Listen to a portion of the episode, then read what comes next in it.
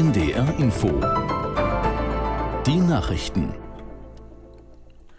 Um 9 Uhr mit Martin Wilhelmi.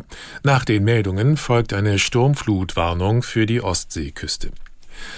Vor der angekündigten Bodenoffensive im südlichen Gazastreifen hat der israelische Ministerpräsident Netanyahu den Menschen dort einen sicheren Fluchtkorridor versprochen.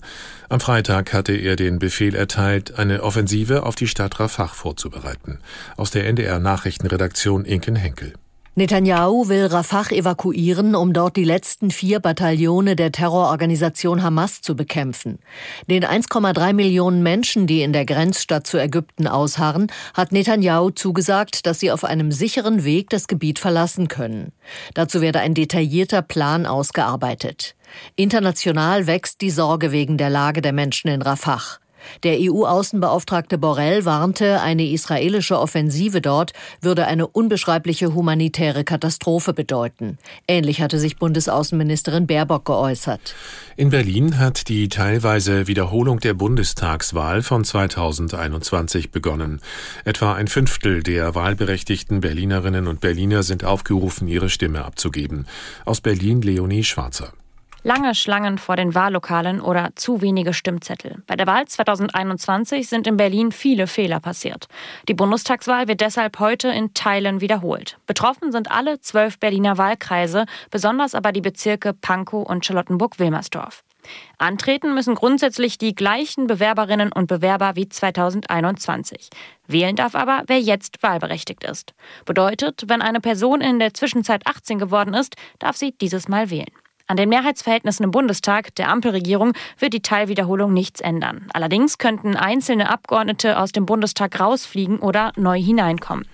Deutschland, Frankreich und Polen wollen gemeinsam gegen russische Desinformation vorgehen. Das sagte der französische Außenminister Séjourné der Frankfurter Allgemeinen Zeitung. Es gebe Hinweise auf geplante Kampagnen mit dem Ziel, die europäischen Demokratien zu destabilisieren. Séjourné äußerte sich vor einem Treffen des sogenannten Weimarer Dreiecks mit der deutschen Außenministerin Baerbock und dem polnischen Ressortchef Sikorski. Es ist die erste Zusammenkunft in diesem Format seit dem Regierungswechsel in Polen. Der Tabellenführer in der Fußball-Bundesliga Bayer Leverkusen hat seinen Vorsprung an der Spitze auf fünf Punkte ausgebaut. Die Leverkusener gewannen am Abend das Spitzenspiel gegen den Tabellenzweiten Bayern München mit 3 zu 0. Aus der NDR Sportredaktion Moritz Kühn. Wir werden erst aufgeben zu jagen, wenn die Meisterschaft rechnerisch entschieden ist, sagte Bayerns Trainer Thomas Tuchel. Der Auftritt seiner Mannschaft war enttäuschend. Spitzenreiter Leverkusen dominierte die Partie und hätte noch höher gewinnen können. Auf Tabellenplatz 12 abgerutscht ist Wolfsburg. Der VfL verlor knapp bei Union Berlin. Auch Bremen kassierte eine Niederlage 1 zu 2 gegen Heidenheim. Werder hat, zumindest bis heute Nachmittag, noch elf Punkte Vorsprung auf die Abstiegszone. Um 15.30 Uhr spielt der vorletzte Mainz in Stuttgart. Ab 17.30 Uhr treffen Hoffenheim und Köln aufeinander. Das waren die Nachrichten. Und hier die angekündigte Sturmflutwarnung für die Ostseeküste. Im Laufe des Tages werden in der Lübecker Bucht und in Flensburg Wasserstände bis zu einem Meter zehn über dem mittleren Wasserstand erwartet. In der Kieler Bucht um einen Meter sowie an der Küste Mecklenburg-Vorpommerns bis zu 90 Zentimetern über dem mittleren Wasserstand. Und hier das Wetter in Norddeutschland. Heute überwiegend stark bewölkt, teils auch Regen in Schleswig-Holstein sowie Richtung Wendland weitgehend trocken, 4 bis 10 Grad. Und morgen wechselnd bewölkt mit Schauern, zum Abend hin oft trocken, 5 bis 9 Grad. Am Dienstag wolkig mit etwas Sonne hin und wieder Schauer, ebenfalls 5 bis 9 Grad. Es ist 9 Uhr 4.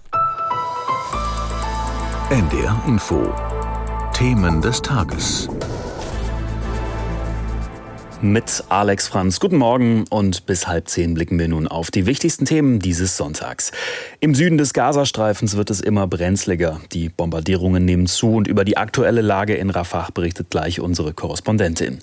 Außerdem geht es um die Demonstrationen gegen Rechtsextremismus. Auch an diesem Wochenende gehen hier in Norddeutschland wieder viele Menschen auf die Straße. Dazu gleich ein Gespräch mit einer Protestforscherin. Jetzt aber